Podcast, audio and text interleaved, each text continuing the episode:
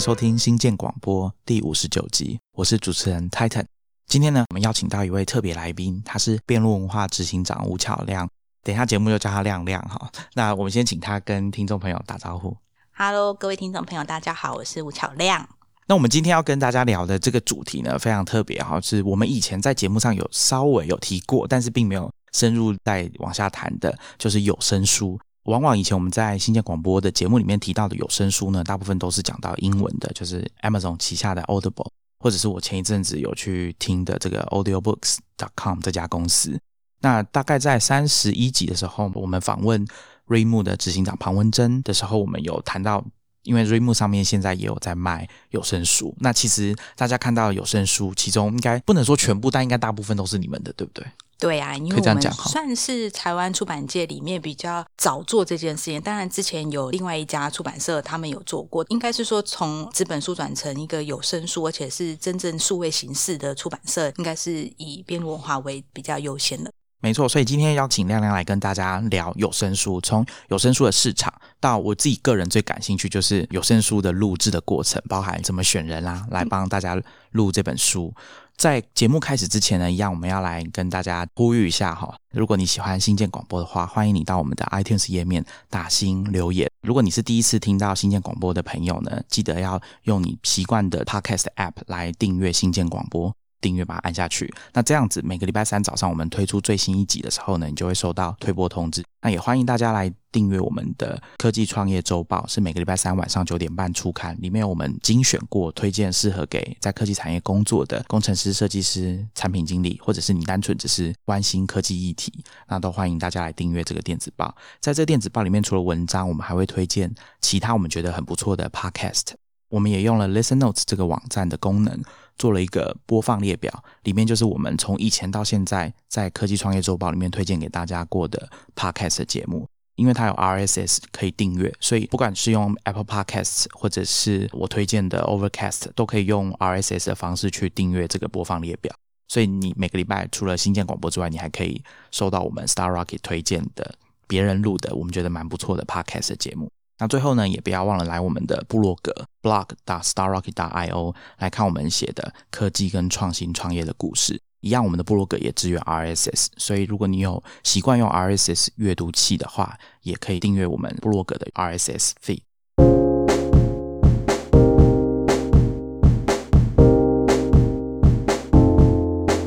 那我们来正式进入今天的主题哈。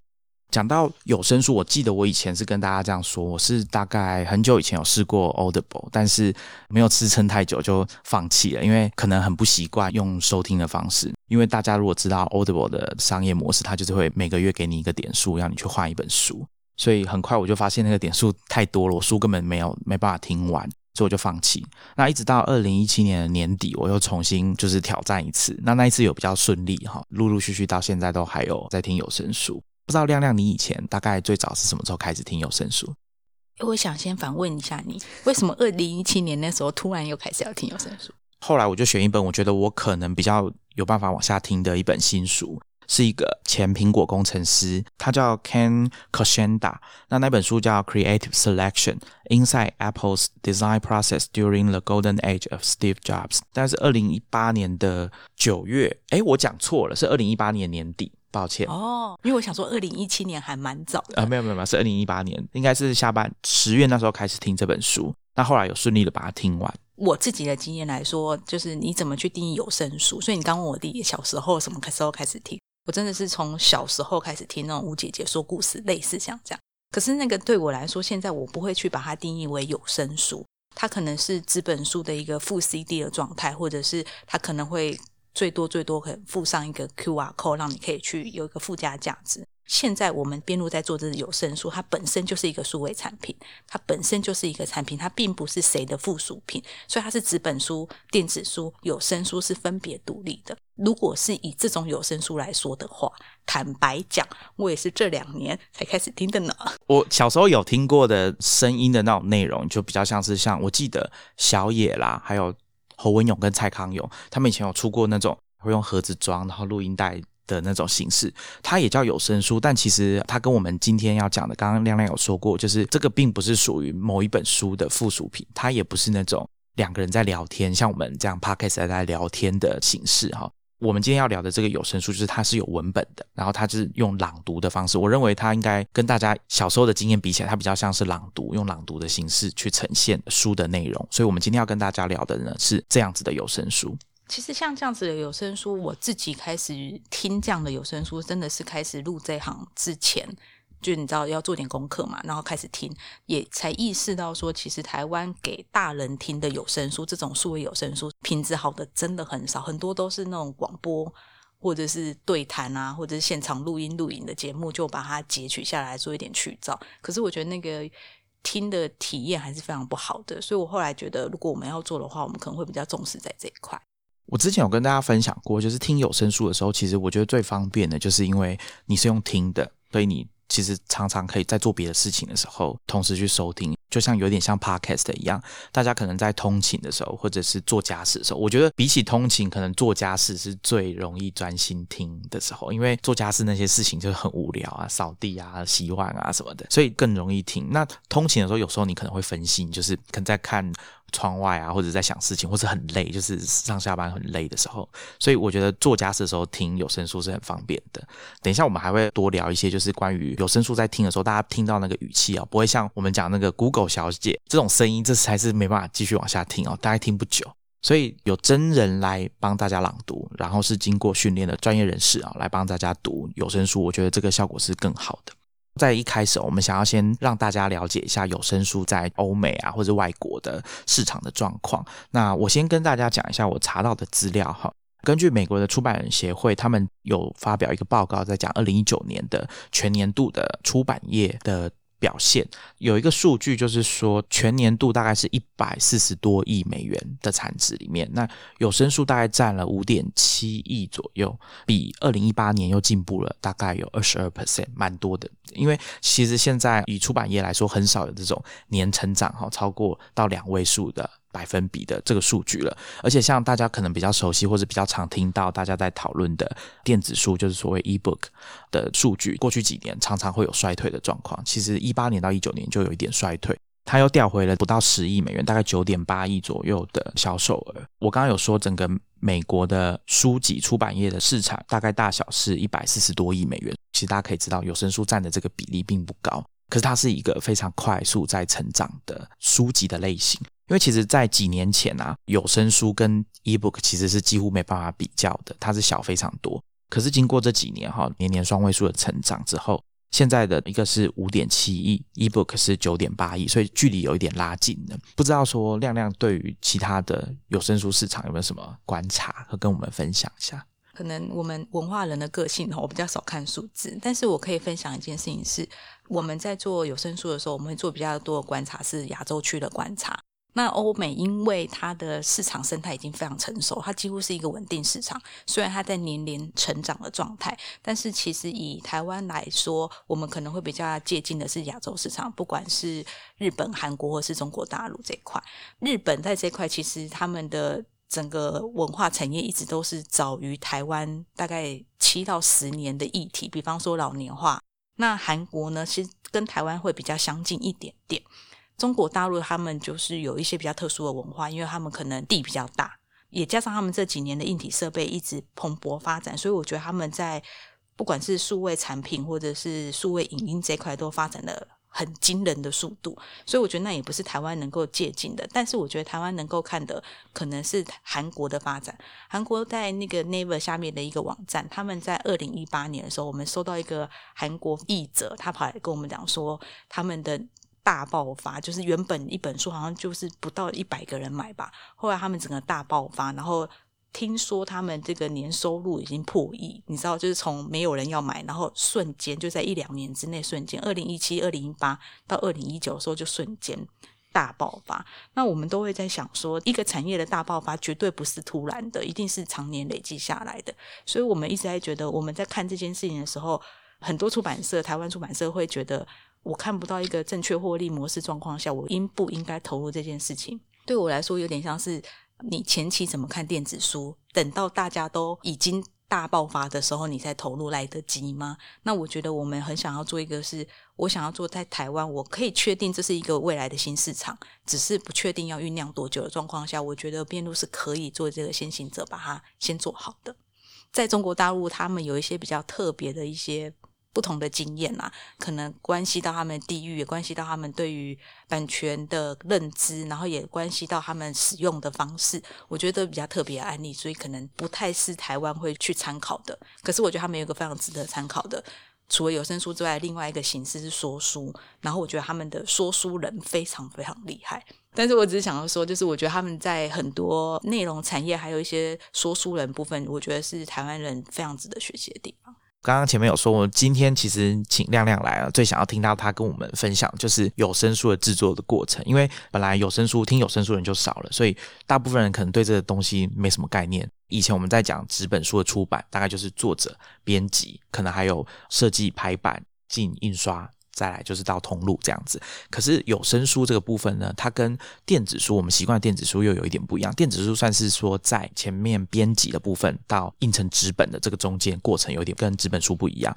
但是有声书是蛮不同的，他们需要考量的层面是非常不一样的。我们请亮亮跟大家分享一下。之前啊，每次我跟人家说做有声书，大家都会想说，那 Google 小姐去哪里了？那我觉得这是有一个非常大的差别，是其实在做有声书的时候，第一步我们会先选择选品。选品的意思就是我必须选择一个我觉得适合做有声书的产品。很多纸本书是不适合做成有声书的，比方说可能图文类型的，你教人家那种居家设计那个，然后它必须配大量图片的，我觉得可能就不太适合。所以第一个会选品，第二个是选完品之后，我们会针对纸本书的文字去做论稿，因为我觉得像读出来的文字跟看到的文字，因为我们。比较视觉化的学习法的时候，你很容易看到很多字，你都可以自己转译，然后你可以在脑袋中形成一个你自己的学习地图。可是如果是用听的时候，你不晓得未来在哪里，你不晓得往前走、往左走、往右走的情况下，在很多文字上都需要做很多语音的转译。那我觉得那是口语法的改变。这个东西其实我觉得是编文化成立之后我们才发现的事情，然后编辑也突然要多做这项功课。他必须要砍掉他自己很文学性的那一块，然后把它全部都念出来。所以编辑做的第一件事情就是全部改完稿之后，自己再加念一遍这样子。我会希望编辑在录音前他自己都念过，然后或者是他在跟配音员在录音室的时候，他自己念出来，他自己完全能够听懂，没有任何疑虑的部分。我觉得这还是一个比较好的有声书的读本。我之前好像有看你分享过一个这件事情的例子，就是在《傲慢与偏见》里面，在录《傲慢与偏见》的时候，因为里面有非常多的角色，大家可以记得那个庄园里面很多很多男男女女嘛。那在这个状况下，就是会有很多我们在讲代名词的部分，比方说达西跟伊丽莎白要告白了，那。在纸本书上面，他可能是用人不了他跟女不了他来代替了他爱上他之类的。可是今天如果你是用语音来念的话，就是他爱上了他，到底是谁爱上谁啊？今天到底是达西告白还是伊丽莎白告白？你会搞不太清楚。那因为小说读本它还有一个问题是，它也很长，就是先讲了他的那句话之后，才配上他的动作。可是如果你是在读本的话，用听的你会觉得很奇怪，怎么会先把那句话讲出来再带动作？我觉得那意境会很难想象，所以通常我们就会把他动作放在前面讲，就是他转身面向他说了什么这样。可是如果是纸本书，可能是先出现说他说了什么那句话，才说他转身之类的。那我觉得这个都是很多在纸本书跟有声书方面，我们做了很多的调整。光是代名词的转换啊，就蛮痛苦的，因为其实很多的时候。有声书里面会出现很多的人名是这样来的，因为我们很怕人家搞不清楚我们在讲谁。像我们后来录了一个莫斯科绅士，它里面就非常多的人名。另外一个困扰是什么呢？它因为它是俄国文学，然后它的那个每个人名啊都有八个字、十个字，就听完都想说这个人名还没念完，是不是？我觉得各有各的好处跟难处啊。但是就第二步来说，我会比较在乎的是它在文字转语音这一块，我们怎么把它口语化，并且用听的就能听得懂。那你们内部选书的这个流程是怎么样？选书的流程，第一步是我刚刚说，就是它是适合转成有声书的；第二个是畅销书。如果它没有一定畅销书，因为我等下可能继续聊天，可能会可以聊到这一题，就是其实有声书的制作成本颇高，它在制作成本不太能完全降低的状况下。我们会希望可以挑一些它可以有另外一个展现方式的书，所以我们会挑它原本纸本书或者是电子书，它畅销度就还不错的。再来是，但还有版权上的问题，所以版权上比较能够清理的，可能国外版权比较好谈的，或者是我们自己有有声书版权的，在欧美国家，因为他们行之有年，所以他们在签合约的时候，纸本书、电子书、有声书、广播剧、电视、电影、影视这一块，几乎全部都是分开签的。那当然我们会挑，就是有声书版权是比较好清理下来的。各种选择啦，所以选完书之后，接下来是要找人来念，要选谁？其实我们在选生的阶段，然后我们会把一小段先给配音员们试，然后可能会是三四个人。可是，在发出去之前，我们就会先设定好，说这是要找男生女生，我们找比较有磁性的，或者是我们找一个靠调啊，或者是我们要找一个比较 man 的，就是我们会去设定好声音，然后再去找配音员，可能就是三四个来选声音这样。其实选声的过程当中。我觉得这很主观呢，有点像翻译，就有些翻译翻的好，跟翻译的不好，你可能没有感觉，然后可能别人会有感觉。那有可能这个声音你就觉得他声音很有哭腔，可是别人会觉得不会啊，他只是带有感情。我觉得这很主观的讨论，在我们社内选声音选角的时候，就发生了蛮多的讨论，就是常常意见分歧，然后可能三对三、五对五那种投票选择选不出来。可是选声音这件事，我觉得有点像是为那本书有点定调了。因为你一听那个声音，你就有先入为主的观念。比方说，像之前我们录了《经济学的四十堂公开课》这本书，在听到“经济学”这三个字的时候呢，大家就一致认为，觉得哎，是不是应该要找男生？就会觉得这个东西好像比较需要有权威性、权威感的感觉。好像女生的声音就不知道为什么就会觉得跟经济学好像扯不上关系，就会有类似像这样子的一个挣扎。然后我们觉得在选声音过程当中，我们会发现自己对声音有很多的偏见。这个观察很有趣，我想一定有很多人是不会同意说一定是男生听起来比较权威，或者是比较适合。到底是谁说男生就比较适合经济学的内容？我大学教授很多经济学老师就是女生啊，所以我觉得应该还好啦。另外一个我想要问的就是选完人之后，因为其实，在跟亮亮在聊这个有声书的题目之前，我其实不清楚说，哎。像他们这样的公司要找朗读有声书的人，到底要跟谁接触？所以，比如说你们发出邀请，请他们来念，有点像试音这样子。交涉的对象是经纪公司吗？还是什么？哎，都有哎，有一些是他会自己是个人的。那我们后来有跟配音公司。有点像你刚刚说的那个角色，就是他可能是经济下面几个人。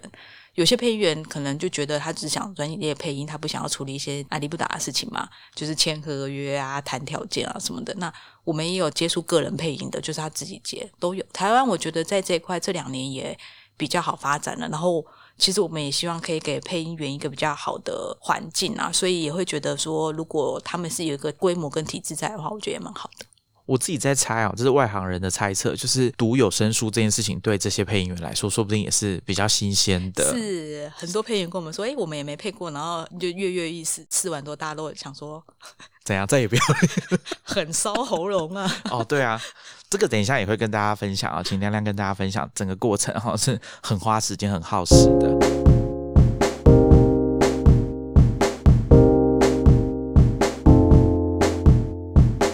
那接下来就是要去录音了。我跟大家分享一下，我不知道我找不找得到那一张照片。我之前在逛 Twitter 的时候有看到一个留言终结者 Mythbuster，创有两个主持人嘛。那其中一个叫 Adam Savage，我之前看过他在念自己的有声书，他自己写的有声书。那他在录音室里面，好像是左边有一个荧幕，然后右边有一本书，但是他的这个书放在书架上面，还有垫一层像毛巾一样的东西。我猜就是要很小心在。翻页还是干嘛的时候，不要去发出这些声音录进去。其实我有点忘记了，我不确定是平板，然后放在毛巾上面还是怎样。我努力的去找一下那张照片看看，可以跟我们分享一下。所以他们是在录音室里面录音，对不对？一定是进录音室。我们曾经有试过在做其他线上课是音频课程的时候，就是有试过是老师自己在家像就一个地下室录，所以他觉得不会有声音，发现灾难了。各种灾难，不管是红绿灯啊，可能它离红绿灯大概十公尺吧。可是你知道，所有的车子快要红灯之前，会慢慢的呃哦对，就停下来，然后那种声音传到地面之下的声音很大，会从天花会有共振，所以类似会像这样，所以我们蛮重视他们后来全部都要进录音室。我们自己编录有打造了一个小小的录音室，虽然不是非常高级，但是还是可以杜绝一些环境音，然后还会有像一些防喷罩之类的，会有这些东西。其实翻纸的时候都有声音嘛，就是大家知道那个翻纸会有声音，所以我们也有买一个立书架，但是我们没有用毛巾，但是我们最后一行都会要求配音员要把那一行背起来，然后翻到下一页。哦，但是配音员都有这个功能，就是有点像背台词吧，只是短暂记忆，所以他们会把最后一行背起来，先翻到下一页之后，把刚才背的念出来，然后再念到第一行这样子。那如果是一般的稿子的话，就是如果它是原声有声书，它还没有完全成书的话，我们在列印稿子的时候就会直接分段了，就是这一页我们不会有落一个字或两个字或是一行字在下一页，我们会直接分段落。这个就是避免在翻阅的过程当中把这些杂音都录进去。那你们有考虑过用平板吗？平板有一个问题是，其实很伤眼睛嘛。哦，而且其实我们会尽量避免在录音室里面有一些吱吱吱的声音，不知道我们设备太烂怎样。就是我们很希望所有的声音都尽量不要电流声。我们之前有录到电流声过，我不知道是哪里出了问题，所以后来进去就会要求同事全部开飞行。像以前不知道大家有没有印象啊？就是如果你在听音响，然后有人传简讯过来，大概就会有，你就会听到那个声音，会有那个吱吱声，那吱吱很难消诶、应该很应该没办法。可是有时候在听的过程当中，你会很习惯那个吱吱声在的时候，就会没有注意到。然后之前还发生过电流不稳定，录音室吗？还是对，录音室，我们在录录音室的时候电流不稳定，还为了这个去跟房东吵很久的，就是呃很多奇怪意外的状况。先跟听众们解释一下，一本书大概比如说两百五十页或三百页的书，念成有声书，大家去网站上面看，大概都会跟你说有声书的长度大概是几个小时。像刚刚亮亮有提到的这个经济学的四十堂公开课啊，原书大概是三百多页，三百三十页左右。那我看他们上面写说，有声书的总时间长度是十小时三十七分，所以三百多页的书念出来大概就是十个小时。那有些小说比较长哦，像我知道的《知更鸟的赌注》啊，那种就超过十五个小时。像这样子在录这些声音的时候，它实际上配音员要录多久呢？这个是一个很很深奥的问题。真的啊、其实应该说，这个完全看配音员的功力。正常来说，如果我们成品是十个小时的话，我们录音至少会录到三十个小时，所以大概是三倍。大概三倍。但是像经济学这个是一个比较特别，因为那个配音员他本身对这个比较讲究一点，然后他也是学经济学的专业，所以他录稿的过程当中，他对内容有一些东西，他还会想要去查查。所以那时候我记得他录了四五十个小时有吧，所以这个东西至少是三倍啦，就是以录音现场来说。可是录音现场当然也包含了可能配音员要休息一下啊，然后可能大家确认一下这稿子啊什么什么这样子。那这样子通常要分几次录完？一个配音员，我们通常最多只让他一次录三个小时，那是因为他喉咙的嗓音，然后避免一些沙哑的声音。那有些配音员他比较保护他自己的话，他可能会只希望我们录两个小时到两个半小时这样子，但一般都还是可以到三个小时。所以你看，我刚刚说三十个小时这样录下来，至少要录个四次。录完之后，我想这个部分应该跟 podcast 一样，需要做蛮多的后置的工作。这个部分就是你们也是有一组专业的工作人员来做这件事情吧？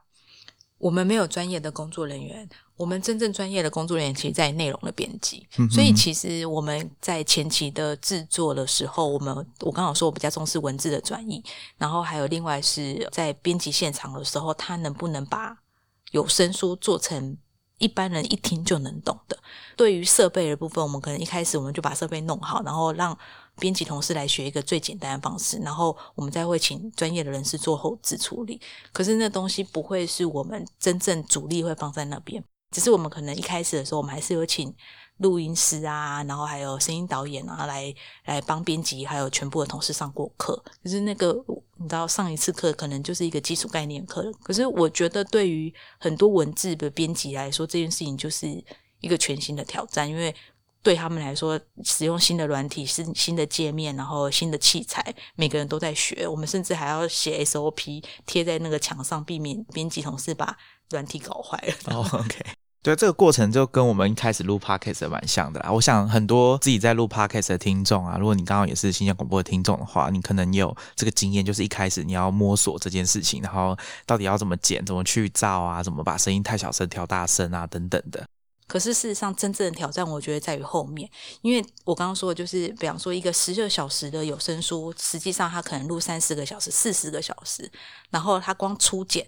至少是在两三倍的时间，所以他录三十个小时，他可能需要六十个小时的时间来听，因为他必须对原稿确认他有没有读错音，然后确认他口气对不对。这是初剪，把它剪完，剪完之后呢，编辑会有他自己的诠释的方式，他觉得这边应该多一点停留，这边多一点空白。然后他觉得这个段落的节奏应该要再强一点、快一点，他可能这边会调快他的语速。那可能到后面再铺成一些情节的时候，他故意放慢他的速度。所以这个是我觉得编辑诠释那本书的时候，他怎么去诠释？那编辑可能至少再花两倍的时间，也就是说三十个小时，我会花六十个小时做初剪，然后剪完大概剩下十来个小时，编辑会再把一些有的没有的去掉。假设你给他的是十二个小时，好，他至少也要花在两倍的时间，就二十几个个小时，才就是做所谓的二教稿出来。那实际上二教稿出来之后，我们会再请另外一个同事听三教稿，就是确认整本听完，他觉得听起来是舒服的，没有问题的，没有重复讲的，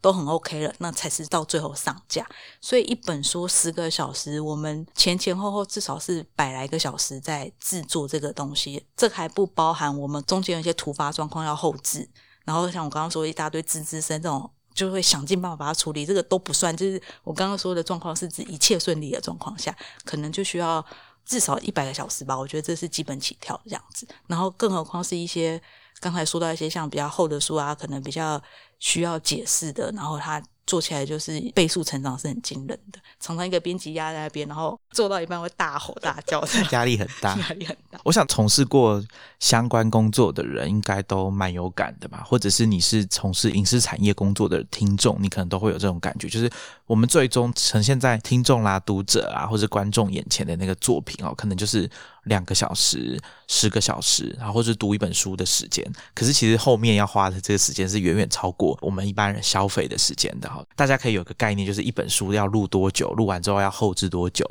更不用讲后面的校对。那再加上声音的校对跟文字的校对有一个很大的差别，就是文字的校对错了就改掉就好了，声音可能就不是那么简单。对我刚才也想说，我没有把那个补录音这件事情讲进来，因为补录音很麻烦，因为你文字校对就你把红字划掉，重新打上去就好。可是录音这件事情是你整个空间环境会不一样，所以你可能是那一段整个重录。然后那一段重录，刚才说的所有流程，你会重来一遍，重新初剪，重新对语气，然后重新对他的语速，有的没有的，就变得很复杂。所以我们都会觉得，拜托，千万不要重录，你一定要当场 check 完，因为 当天录下来那个环境音才是符合前前后后的，不然你会很明显感觉到。当天声音不太一样，会有不同不同时期录的这样子。对对，这个新建广播也有这样子的经验。我想要 p a 他们他们都很了解。我就会希望说，赶快有一个软体，这样可能是 AI 驱动的软体，可以帮我们做这件事情。我就像大家可能有看过电影《不可能的任务》啊，里面应该是第三集开始有这种变声的，他就念完一小段，那接着电脑就可以用这个人的声音这样子。啊，当然这有好有坏，就是万一出了这个东西之后，是不是其实也就不用不用真人来念了？但如果你没有发现软体，可以拜托告诉我。我有看过外国有宣称可以这样做的 podcast 简介的软体，英文的部分，它就是让我们录完音之后把音档丢上去，然后它就把组织稿弄出来，让这个编辑用像你在编 Google Docs 的文件的那个样子去。剪你的 podcast，然后你就用文字编辑，编完之后他就用声音帮你剪好。所以编辑概念还是文字编辑，不是影音的编辑。对他硬是把它转成文字的编辑。那你试了吗？我没有试过，因为第一个它是蛮新的产品啦，然后第二个是它只支援英文。那我一看到这边我就放弃了。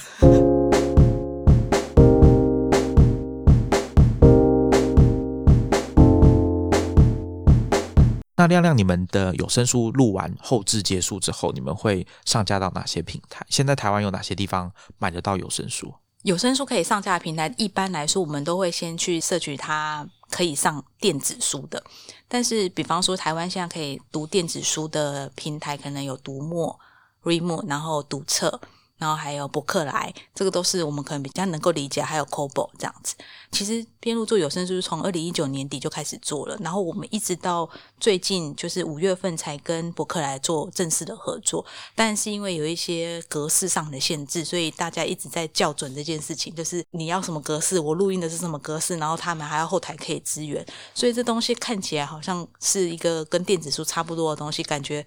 我们自己每在听音乐，我们都觉得很稀松平常，可是没有想到这对很多平台来说。这后台是一个大工程，然后对我们前面制作的来说，我们觉得我们转 WAV 档，我们转 MP 三档案就可以搞定的东西，可是，在很多电子书平台其实并不是这样处理的，所以我们花了蛮多的时间在讨论这件事情。那至少目前为止，在各大电子书平台都可以买到有声书了。当然，我们都觉得有一些平台做得很好，然后有一些平台还有进步的空间。但是，我觉得就是整个台湾市场大家一起努力，然后编录也很希望可以尽可能跟他们做任何配合。所以，我们其实现在提供出去的档案格式很多，就是我们会想办法配合各平台的。我想这个应该就是数位档案的好处了，它比较容易转换。那刚刚讲这个制作过程啊，不知道听众跟我的有没有一个同样的疑问啊？就是你们在挑选。朗读者，或者是说声音的表演者的时候，因为我看你们的架上，还有包括之前亮亮，你有在其他的访谈节目里面有说，就是你希望找梁朝伟来念《莫斯科绅士》这本书嘛？我们可以理解，就是说找名人来读有声书这件事情，应该对啊行销应该会很有效果。但实际上你们在测试，当然，我想你们后来好像是没有找到梁朝伟啦，但是你们 你们自己的经验会觉得说，哎，那找名人来，或者说在这个领域已经有知名度。跟实际专业有受过配音员训练的人来说，这个效果你们觉得怎么样？好，我先承认那个导演不理我，但是我觉得这个是行销上面考量啊，就是我们可能有一些书会找一些专业的名人来念，然后其实一开始在制作的时候也找这些名人直接念完整本，可是后来发现其实还是让配音员读完整本会比较舒服一点，因为可能配音员他的专业，他在不管在咬字、口气，还有他的口水声啊。然后呼吸声上面都会比较好的控制。那我们后来都觉得，如果真的要这样做的话，我们可能会找名人只念前面一段导读、导言，或者是推荐序的部分，或者是序言的部分，让他们来读。那可是我们后来发现一个我觉得蛮有趣的现象是。我们录那个莫斯科绅士的时候，我们找了一个厉害的配音员，那个也是说实在，我们是有眼不识泰山。我们找了一个叫大定老师的人来做配音员，这样子，就那个老师他也是觉得很新鲜有趣，就跟我们配合了，就没有想到他带来超多粉呢，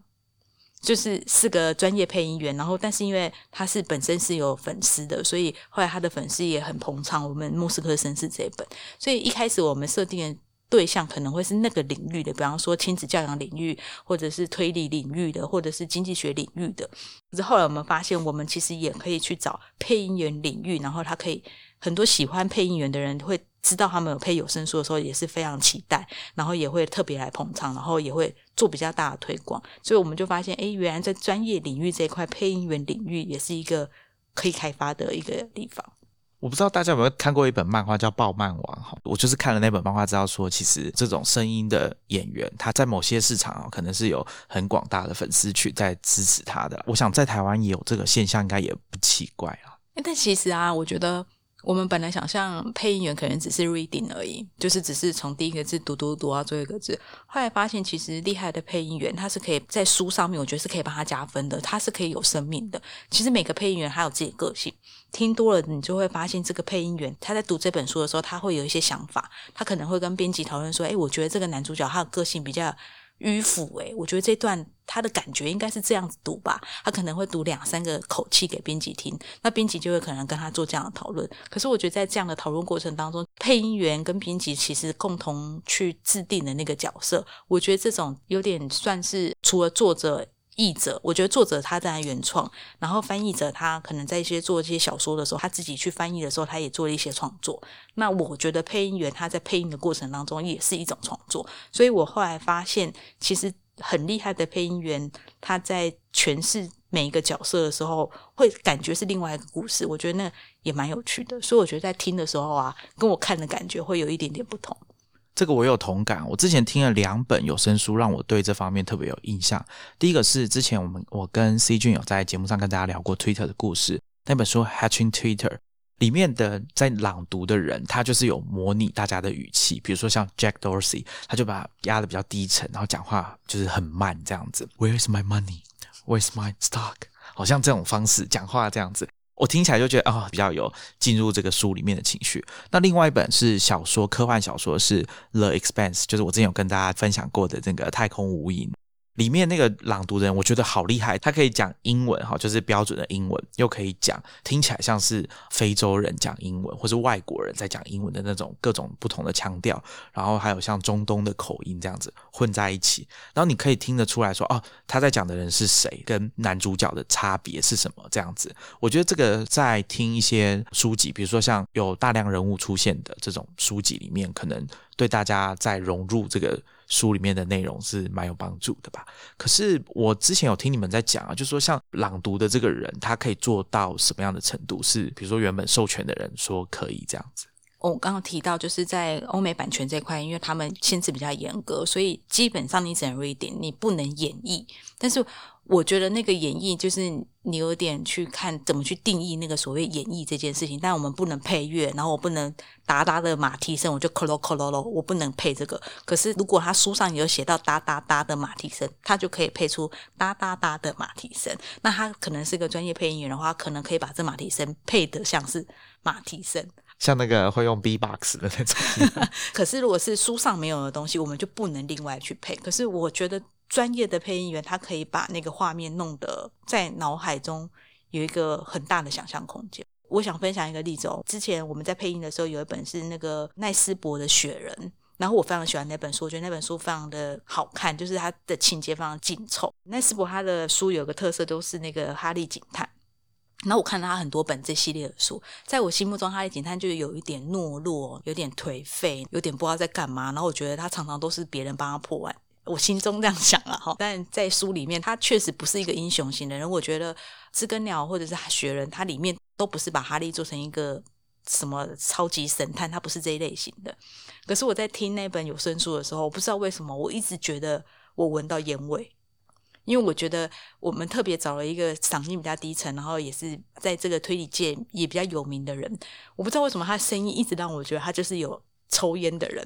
然后我在听的时候，我一直觉得我房间飘着烟味。可是我本来想象的哈利警探，他就是一个警探，他可能只是有点颓废，然后有点不拘小节。可是我没有想象过他满手烟的感觉。可是我不知道为什么我用听的时候，我都会觉得。他全身就是有个烟味，然后那个人一直在我面前飘来飘去的感觉，然后我都怀疑是怎么样，我家有人偷抽烟吗？可是我觉得这就是视觉跟听觉上，我觉得听觉可以带来的想象力跟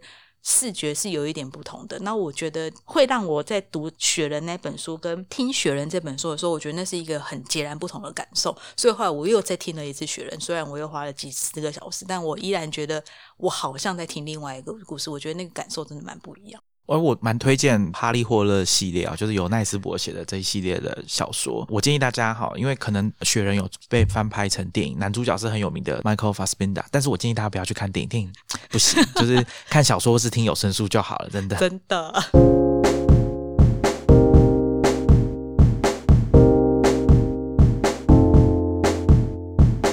好，那我们刚刚已经算是把整个有声书的制作的部分，亮亮已经跟大家做了很详细的分享。我们现在已经知道制作有声书是一个非常耗资源的这个工作。那接下来，我相信大家也会有注意到，说你在买有声书的时候，大家买东西嘛，就是会注意到售价。我们上一集才跟陈宁讲到买东西的时候看价格这件事情啊。我自己当时在看有声书的时候，其实第一个好奇的事情就是，哎，有声书的定价跟电子书跟纸本书算是不同的定价方式，或者是说，呃，这个定价的区间好像不太一样。那我想就是刚好趁这个机会来请亮亮跟大家说明一下有声书的定价，它的这个背后的结构是怎么样。其实我们在定价的过程当中也蛮痛苦的，因为台湾没什么东西可以参考嘛。那你去参考国外的也有点奇怪，因为人家其实是有一点有发展过程的。因为我们现在做的比较多有声书，大的部分都是国外版权书，不是台湾自制作者书这样子。那所以我们就去看了一些国外的有声书，它的定价有声书会略高一点点。但不会高很多，但略高一点点。那在这一块，我觉得可能是他的行销策略方面，因为他可能有找名人念书，然后他可能有一些其他套组的部分这样。但是我们就一直很好奇，说为什么他们在有声书定价上都会比纸本书再高一点点？一般来说是这样，就是。有声书高于纸本书，高于电子书，顺序会是这样子。可是后来我自己做完，就像我刚刚说的，那真是耗时费力的。所以后来整个成本结构算下来之后，你就会发现它确实是会有一点点高于纸本书的。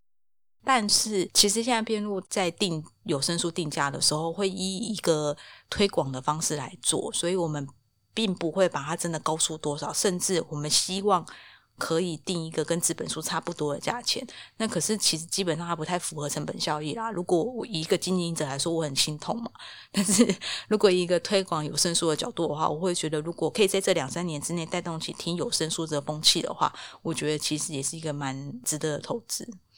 但如果你要讲它成本结构的话，我觉得是相当惊人。光我随便讲它一个声音工程的后置。就很惊人。那你要做到多细？你要去造需要多细腻？你人生的立体感要做到多好？我觉得这东西都是可以无限上纲的。可是我们必须要保留一个品质，就是我们希望可以保留的品质在那里的时候，它其实花费的费用不会太低，并不如想象中低啊！我以前真的傻傻的，刚开始做真的傻傻的，想说，哎，就录完嘛，那剪一剪就好啦，就发现，哦，天哪！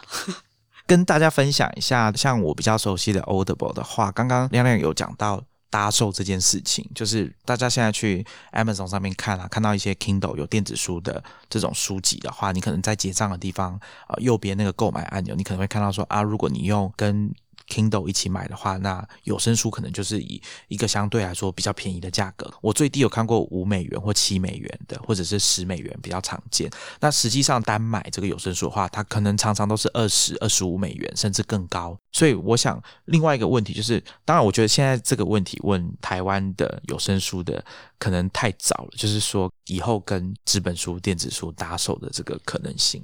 没有太早，我们已经在做。真的，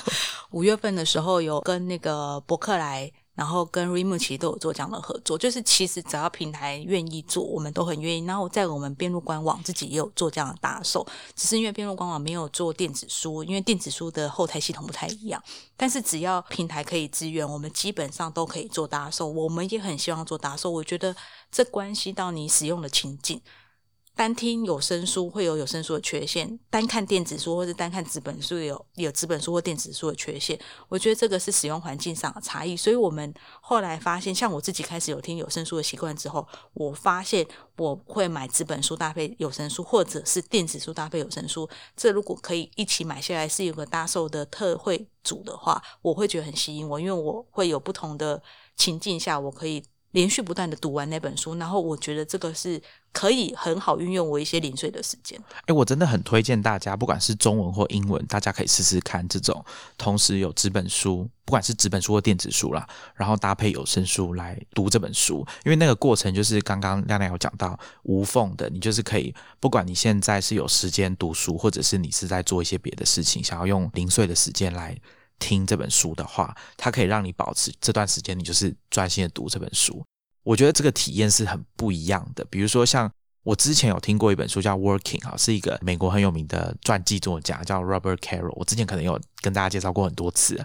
那他是一个八十几岁的老先生嘛。他的有声书他自己念，的确是有刚刚这个亮亮讲的问题哈，他就是并不是专业的有声书的朗读者，所以我在听他念的时候，他讲的比较慢的，我就会速度稍微调快一点。可是因为《Working》这本书就是在讲他。毕生的工作到底都怎么去写这些名人传记？后面的工作怎么进行的？所以我觉得由他本人来讲这件事情是相当不一样的。那这个体验我觉得很特别，不管是你在阅读的过程中这种无缝的声音跟文字的交替的这个体验，或者是来朗读的这个人他是怎么表现这本书，我蛮推荐大家去试试看的，就至少体验一次看看。之前啊，有一个朋友他分享给我，就是说，我就问他说：“哎，现在听有声书，给我一点意见嘛？就是你知道，新创公司到处收集别人家意见。”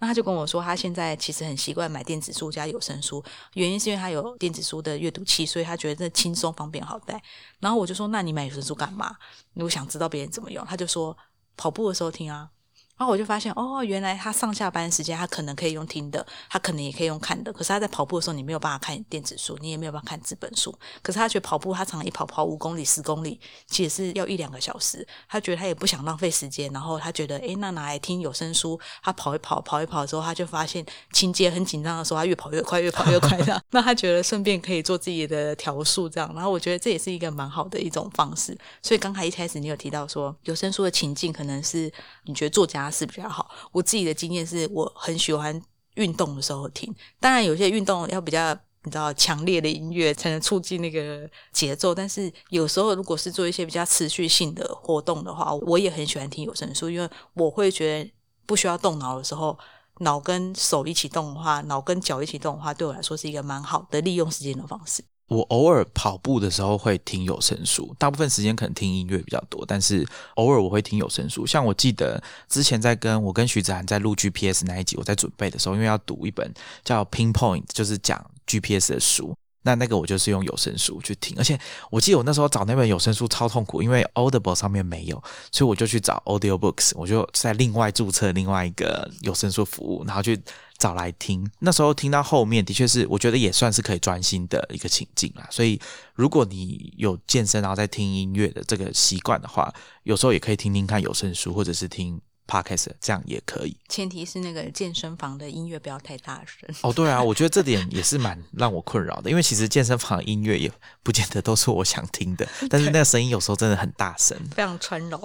那我想问一下啊，就是你们辩论文化现在在行销有声书在推广上啊，常常会遇到哪些听众或者是读者会跟你们问哪些问题，让你们印象很深刻？其实比较多的会是说不太确定。怎么买有声书？他不太懂数位商品怎么买，那可能不晓得说你买那本书之后会到所谓的我的书柜，那我的书柜是一个虚拟的书柜，他可能不知道这件事情。那可能比较不习惯看数位产品或者听数位产品的人，他会有这个疑虑。但是东西其实就讲讲就好。比较多是之前编入官网有个比较残缺的功能是没有办法自动续播。那比方说像刚刚说你在跑步的时候，你不能听完一章节之后停下来按下一章节嘛？那这东西其实蛮多人来反馈这意见，所以我们在这几个礼拜也快点把它加上这个功能，让它可以自动续播。我自己听有声书遇到的问题啊，是我觉得做。笔记的时候会很不顺手，因为大家读书的时候可能有一些习惯嘛，会写笔记。有的人会直接在纸本书上面划线啊，或者另外自己准备一本笔记本，或者打到电脑里。那读电子书的话，当然也会有这种划线的功能。有声书部分，我自己是用，比如说像用 Audible 或者 Audio Books 好了，我遇到的问题就是它可以做这件事情，但是这个过程哈，因为我刚刚有说我们在听有声书的时候，通常不会是两手空空坐在那边。就是专心的听有声书，一定是在做别的事情。所以这时候啊，我发现目前现阶段的 UI 设计都没有办法很快速的把这件事情完成，就是可能点一两下，然后马上记录下来。因为我们听有声书的这个情境是，你一定要听完他讲完这一整句，你才会觉得说啊，这个我要记下来。所以事情已经过去了。当你想到这件事情的时候，朗读者已经在念下一段了。所以这时候你必须要做一件事，就是你要按暂停，倒退。然后再选说我要把这段记下来，加一个书签，然后再加上一些笔记什么的，这是我自己遇到的问题。那我想这可能跟媒介有关，所以可能不是一个很轻易可以透过各种机制去解决的问题啦。那跟大家分享一下。其实啊，这件事情我自己也觉得好像是个蛮大的缺陷。但对我来说，我刚刚一直在想说，为什么我一直没有感觉到这个缺陷？我觉得我听有声书的时候，我不会设定这样的学习模式。应该说，我觉得我开启的学习模式不是这样。我可能开启的是一个听小说的环境，我可能开启的是一个我想得到一个观念或一个知识，但我可能不会觉得它是一个记笔记的环境。那我觉得今天如果需要记笔记的话，我可能不会选择去听有声书这样的一个产品。如果需要做笔记啊，我自己还是会觉得，也许纸本书跟电子书会比较好模式。当然，如果以后有比较好的科技发展的话，可以把它很快记录下来，我觉得可能我也不反对。只是目前为止，我自己听有声书的时候，我会是用一个比较轻松自然，然后利用破碎时间，然后我觉得不太有压力的状况下去听有声书。其实我刚刚也在想啊，假设今天我是放空专心的听有声书，我可能连眼睛要看哪里都会有点。不知道，就是你可能戴着耳机，然后盯着白纸，随时拿着笔等着要记笔记嘛，感觉有点奇怪嘛。对，尤其是听我们很熟悉的语言中文的话，就会你会想说，哎，做了五个小时还没有写出什么东西来，所以我觉得那好像是一个学习模式的改变，然后跟学习模式的转换，我觉得是可以互相搭配啦。我也觉得电子书跟纸本书还是很好的，只是我觉得可能现在我们在做有声书，只是提供给听众朋友一个多一个环境，就是。有这个产品可以让你有一个新的学习模式，然后你可以利用它做你时间上的不同的搭配。我自己觉得它充分利用了我的上下班时间跟我的运动时间，以及它拿来让我可以在上班的时间不想要听同事讲话的时候，我会偷听有声书这样。这个亮亮讲的，我觉得是一点都不意外哦。因为大家如果去找 podcast 的调查哈，呃，你会发现大家听 podcast 的情境，除了我们很容易想到的哦，做家事啦、通勤或者是健身，但是其实有一种状况，可能我自己那时候第一次看到是很惊讶，是工作的时候，真的有人在工作的时候上就是听 podcast。那大家也可以去 Twitter 上面搜寻看看，我觉得好像真的蛮多人在工作的时候听 podcast，不知道不知道为什么。哎，为什么你很意外？我很长耶！啊，真的吗？对啊，我常常就是想说连个蓝牙，然后耳机戴上，我就在听别人讲。我就觉得我边上班，然后我还有产出的同时，我还有 input。哦，OK，我就有 output 也有 input，我就觉得很开心的。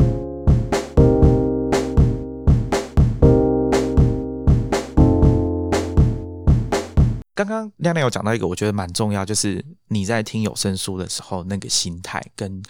阅读，就是用透过文字啊阅读一本书很不一样。这点我自己有一个算心得嘛，就是刚刚我有讲过说声音的媒介的特性啦，所以有声书目前为止啊，相对于纸本书或者是电子书，它比较不容易搜寻特定的片段，可能真的只能靠你自己把它记下来，或者是透过目录的方式去找某一段在讲什么。不然的话，现阶段我还不知道有任何什么方法可以很快的让你像搜寻一样找到特定的片段，所以这跟。吸收里面的知识啊，复习啊，这种有比较密切关系的事情，可能有声书就不容易办到。所以我本来一开始我在听用有声书听这些英文书，我都会跟自己讲说啊，我听完一本书，所以我也读完一本英文的书了。但后来呢，仔细想想，我很快就会发现说啊，当然也不是这样，很明显不是这样，因为。假设我听的是英文好了，好，那可能我听过去哦，真正记下来或者说真正听懂的部分，显然就不会是百分之百啊，一定是很少，可能只有七成之类的，我觉得就很了不起啊。那何况是真的还记得的，就更少了。所以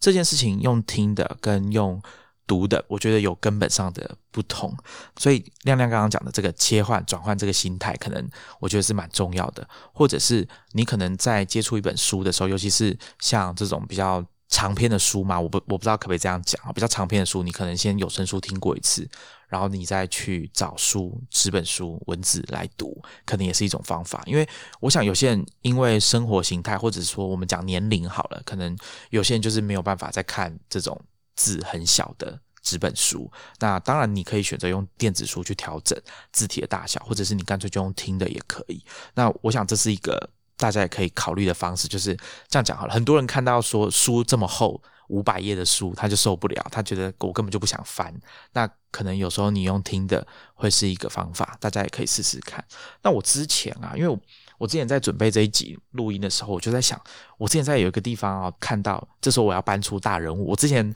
在录音的时候搬出几个大人物啊，像爱因斯坦啊，对不对？然后现在要搬的是另外一个大人物，是苏格拉底。我之前因为我在思考说，哎，听人家用讲的一本书跟自己读哈读文字到底有什么差别？那之前我在应该是读《网络让我们变笨》这本书里面有提到苏格拉底，我才知道说原来他是个不喜欢文字的人。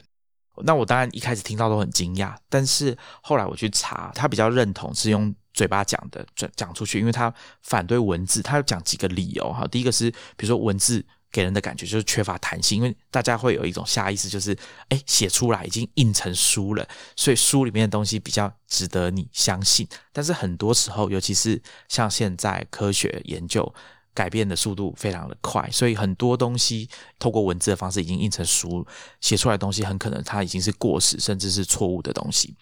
好，这是一件事情。然后再来是。文字对记忆力的摧毁，哈，其实我那时候在读这本书的时候，他讲的就是关于记忆力的问题。我们讲到数位科技啊，大家想到就是啊，我可以把记忆力外包给电脑，很多事情我都不用记得了，反正硬碟里面有，我可以用搜寻的方式去把它找出来。好，但是我之前有跟大家提过，就是说东西在那边没有错，可是你要自己记得那个关联性在哪里，就你必须至少要记得这件事情，你才有可能把它找出来，不然你会完全没有办法去。想象事情之间的关联性，像我这一次要找我到底在哪一本书里面看到苏格拉底不喜欢文字这件事情，我就想得很痛苦，因为我就记不太清楚。后来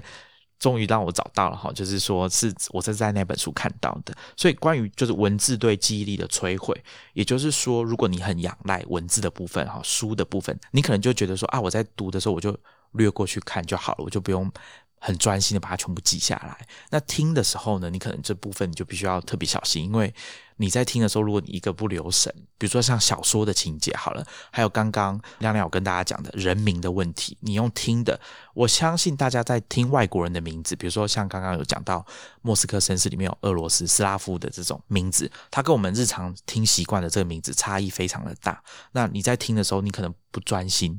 大家，我想很多人有经验，就是我在读外文书、翻译书的时候，人名就是一个很困难的事情了。所以，当你在用听的时候，是不是就更有可能会发生这个人名对不起来的状况？所以，我想刚好可能有声书对这个记忆的训练嘛，我不知道算不算是一种，刚好也是一种测试。因为我想大家真的很不习惯用听的听一本书，所以。这个实际上使用会什么样的体验？我觉得蛮特别的。欢迎各位听众之后听完我们这一集节目，如果你也有去听有声书，欢迎你来跟我们分享你听有声书的心得。那最后呢，我想要问一下亮亮，你们片路文化做有声书到现在，虽然好像还不能说满一年吧，对不对？我们去年七月才成立正式做，是十一二月开始做。那有没有什么感想？就是你觉得做这一行最深刻的？其实到现在开始做有声书大概半年，然后我们大概做了十几本、将近二十本的有声书。其实这过程当中真的是蛮艰辛的。我们的创办人李亚楠小姐，她在去年的伯克莱年度汇报上面，伯克莱他们每年都有做一个很大的年度汇报，会请业界里的人士去听，然后做整年的文化阅读总结这样子。那今年呢，就是做有声书的一个拓展。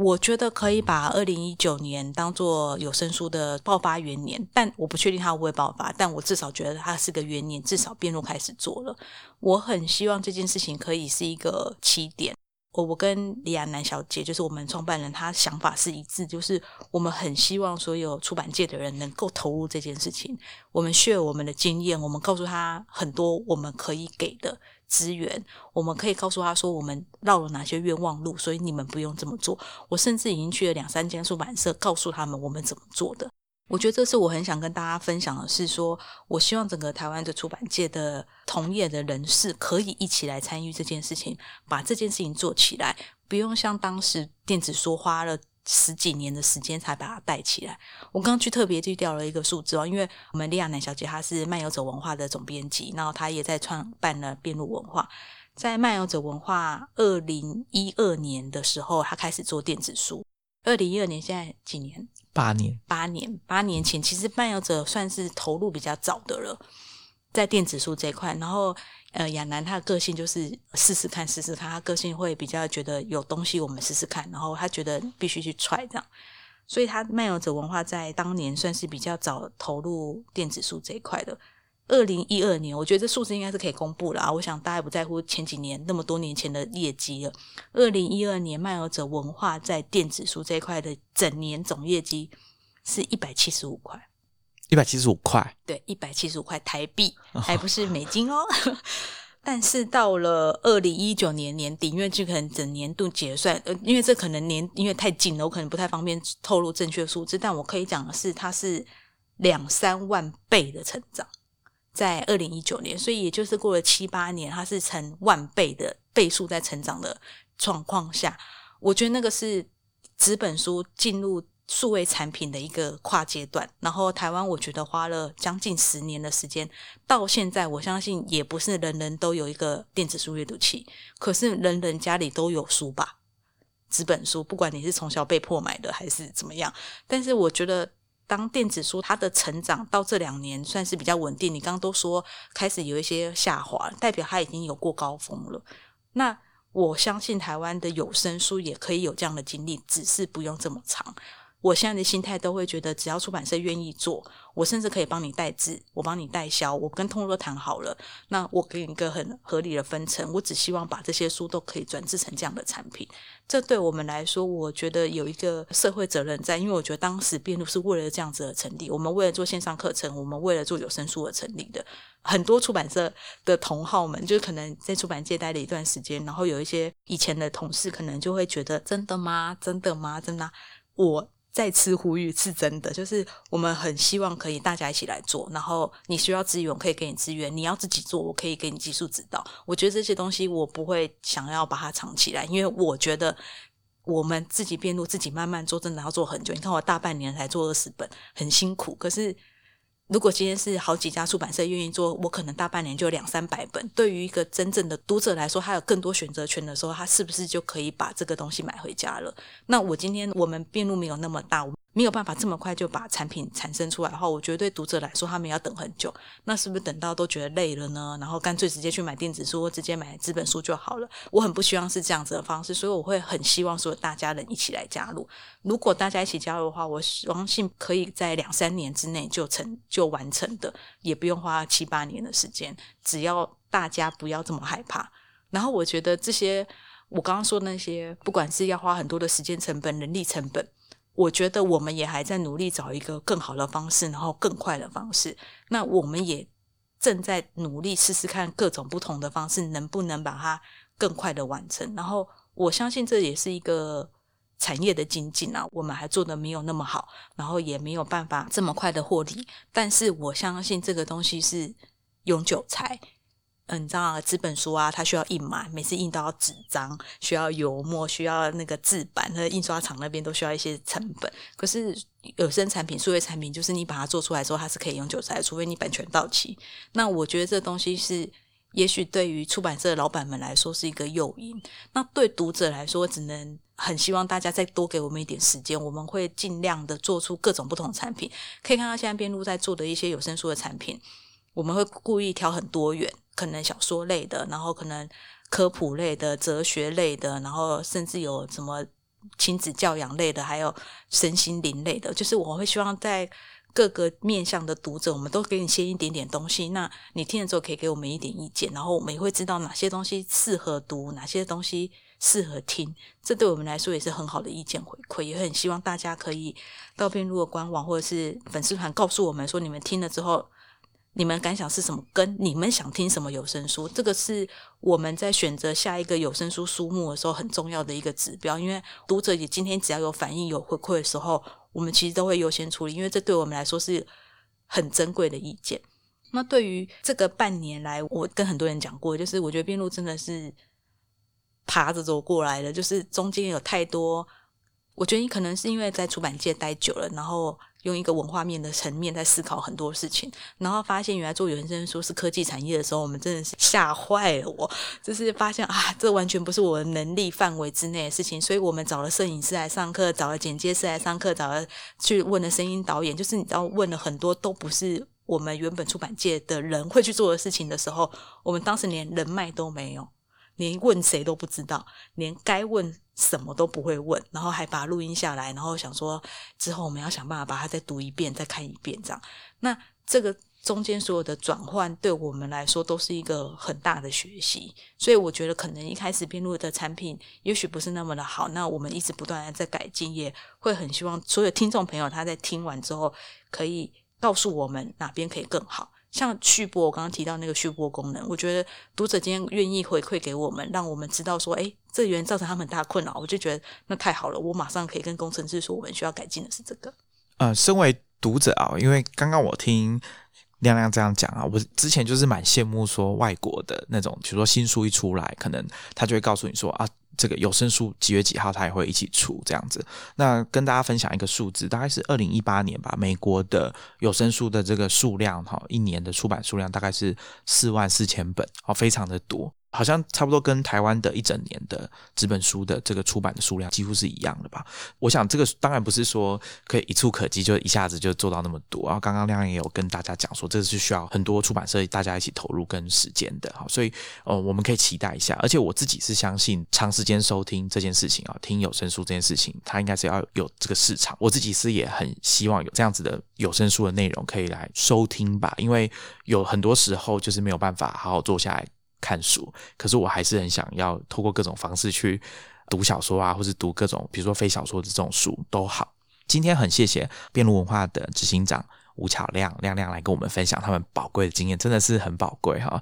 而且他也你大家也听到，他就是很很不吝啬跟大家分享了他们从以前这样子过来的种种的经验哈。然后还有包括一路把这个流程最佳化的这个过程，可能现在还没有做到他心目中最理想的这个状态啊。好，但我想假以时日啊，大家可以在收听有声书的过程中，然后给他们一些你们使用这个产品的感想。不知道大家听完这一集，对于有声书是不是比较了解一些了？边路文化这次提供我们两本经济学的四十堂公开课有声书兑换码，给我们举办抽奖活动，回馈给各位听众。那活动办法是，请大家在社群网站上，不管是 Facebook、Twitter 或是 Plug、YouTube、Instagram 都可以，那甚至是 PTT 或 d c a r 也都可以，公开分享一集你最喜欢的新建广播截图。并且复制贴文的网址，然后点击我们 Show Notes 的抽奖链接，你会看到一个 Google 表单，请大家将你的截图在这里上传，并且贴上贴文的网址，最后记得填上 email，而且可能要请你多确认一下 email 有没有填错，这样如果你中奖了，我们才能跟你联系。请大家在台湾时间二零二零年六月八日星期一晚上十一点五十九分前完成。接下来呢，我们会抽出两位。幸运的听众，并且在当周公布得奖者，然后以 email 的方式将辩论文化提供的有声书兑换码以及兑换方式寄给你们。请得奖者要注意，到时候 email 上面写的兑换方式以及兑换的期限哦。刚刚讲的这个详细办法也写在我们 show notes 里面附的抽奖链接，那欢迎大家来参加这个抽奖。这应该是我们新建广播第一次举办这样子类型的抽奖，哈，蛮紧张的。好，那我们今天就到这边，我们下一集见喽，拜拜，拜拜。